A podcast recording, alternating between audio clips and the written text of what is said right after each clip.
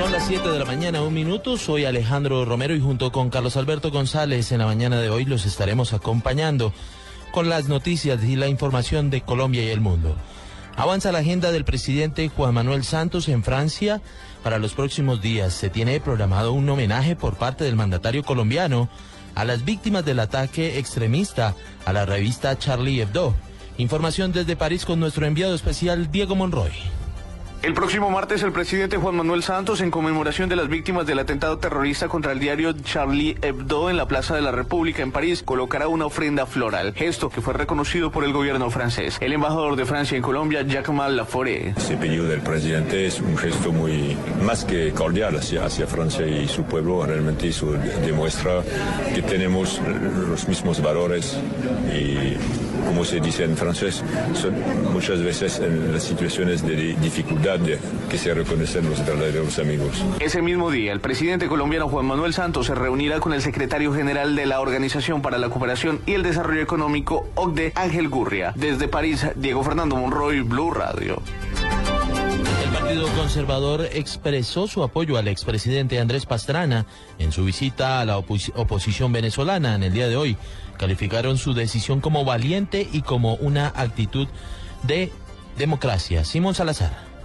A través de un comunicado, el Partido Conservador respaldó la decisión del expresidente Andrés Pastrana de viajar a Venezuela y rechazó las declaraciones realizadas por el presidente venezolano Nicolás Maduro sobre la visita que realiza el expresidente conservador a la oposición democrática del vecino país y al líder opositor Leopoldo López, a quien Pastrana ha calificado como un preso político.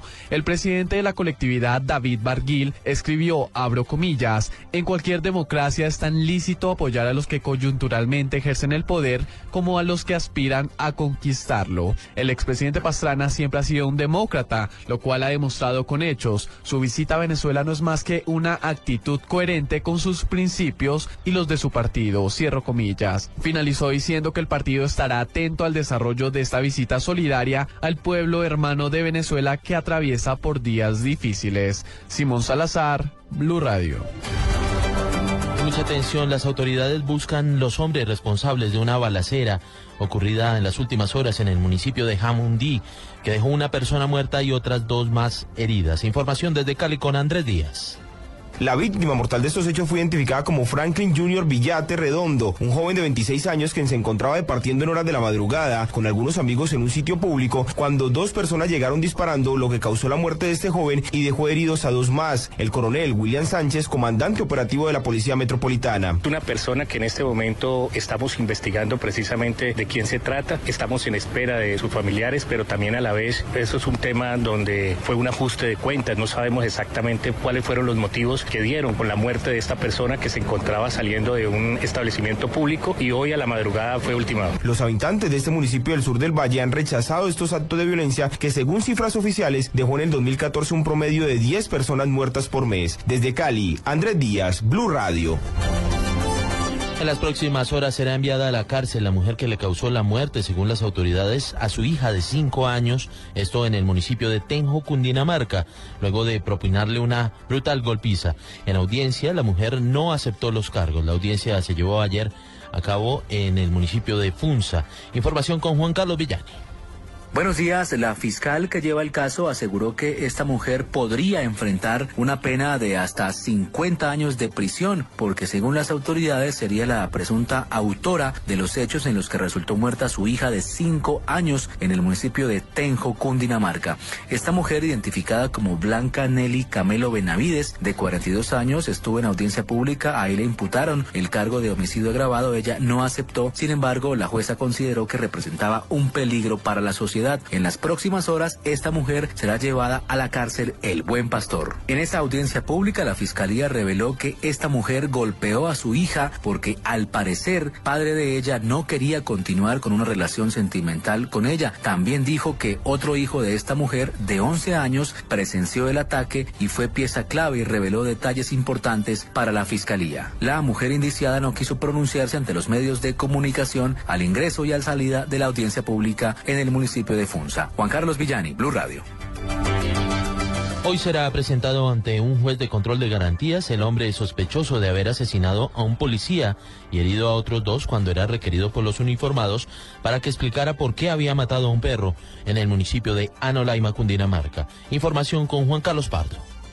Así es, el patrullero de la policía John Anderson Chantre Ballesteros murió como consecuencia de una herida con arma blanca causada por un hombre que alicorado acababa de matar a un perro en las afueras de un billar ubicado en el primer piso de una edificación del corregimiento La Florida, esto en Anolaima, Cundinamarca. Sobre el particular se pronunció el coronel Flavio Mesa, comandante de la policía en Cundinamarca. Llegan a verificar una situación de una persona que al parecer en estado de enajenación producto del y esta persona agrede a los policías con un arma blanca. Los dueños del perro dijeron que los uniformados llegaron para buscar una explicación por la muerte de la mascota. Esto dijo Carolina Hernández. Hay gente que sí vieron que el, señor la cogió así en las piernas y la, la apuñaló. Yo lo que sí me di cuenta fue cuando estaban golpeando al otro perrito que le daban y le daban y le daban en la cabeza, pero solo lo golpearon, no lo hirieron. Otros dos uniformados que también resultaron heridos se recuperan en un centro asistencial, mientras que el agresor se encuentra detenido. Juan Carlos Pardo, Blue Radio. Con sentidas ceremonias religiosas y eventos culturales, eh, se realizará hoy el homenaje a la vida por los 16 años del terremoto de Armenia. Información con Juan Pablo Díaz. Se nos cayó de pronto como un trueno desde allá. Se nos quebraron trozos de las alas de un lugar se vinieron abajo las siluetas, la ciudad.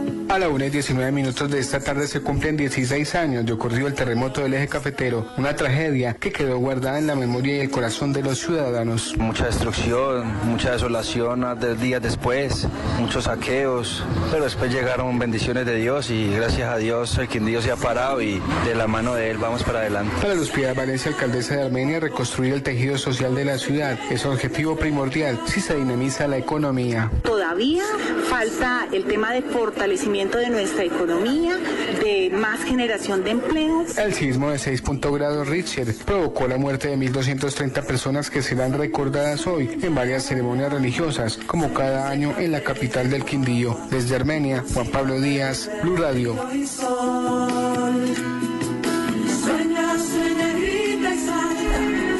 Propósito de este tema, la Red Sismológica Nacional reportó esta mañana un sismo de 4.5 grados en el sector de Los Santos, en Santander. Las autoridades realizan operativos para verificar si se registraron emergencias. En otras noticias, ante la reciente polémica por la participación de menores de edad en concursos de belleza, el Comité Cultural del Atlántico decidió que las reinas del carnaval municipales deben ser mayores de edad. Información con Rodolfo Rodríguez desde Barranquilla. La decisión se adoptó en el Comité de Carnavales del Departamento del Atlántico luego de la polémica que se generó por la elección en días pasados de la reina del carnaval de Sabana Larga, una menor de 16 años de edad. Deyana Costa, secretaria de Cultura del Atlántico. Ha establecido como requisito para eh, las señoritas, las arrendados intermunicipales tener mayoría de edad. Esto es muy importante, hay que certificarlo, bueno, comprobarlo con requisitos o con una eh, certificación emanada de la la funcionaria indicó que a partir del momento todos los municipios deben tener reina de carnaval de mayoría de edad. En Barranquilla, Rodolfo Rodríguez Llanos, Blue Radio noticias internacionales, el gobierno griego entregaba un parte de normalidad en el desarrollo de las elecciones parlamentarias que se realizan en todo el país. Información con Carlos Alberto González. Así es, Alejandro, buenos días. Elecciones eh, del nuevo Parlamento en Grecia, cerca de 10 millones de griegos es el caudal electoral. Allí el voto es obligatorio, excepto las personas que tienen más de 70 años y obviamente los que se encuentran fuera del país o a más de 200 kilómetros de distancia de su colegio electoral. Según las autoridades, el mal tiempo ha ocasionado algunos tropiezos el presidente tuvo que ser trasladado en helicóptero para que depositara su sufragio allí en eh, Creta. Son 19.449 colegios electorales dispuestos para los 10 millones eh, de votos, unas elecciones cruciales para el país que centra en la atención del resto de la Unión Europea. Andonis Samara, el primer ministro, se mostró confiado del triunfo de su partido, el conservador Nueva Democracia. Carlos Alberto González, Blue Radio. Noticias contra reloj en Blue Radio.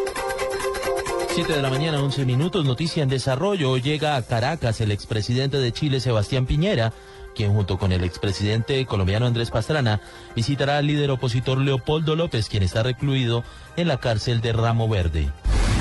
La cifra, 56 mil millones de pesos, ascienden las inversiones por parte del concesionario en obras complementarias del Aeropuerto Internacional Camilo Daza de Cúcuta. El gobierno nacional ya firmó el acta de inicio para desarrollar el proyecto. Quedamos atentos a los trabajos que adelantan operarios del acueducto de Florencia Caquetá para restablecer el servicio de agua a por lo menos 150 mil habitantes de esta ciudad.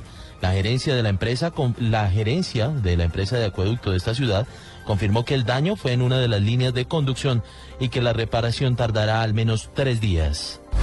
7 de la mañana, 12 minutos. Ampliación de estas noticias en blueradio.com. Sigan con En Blue Jeans.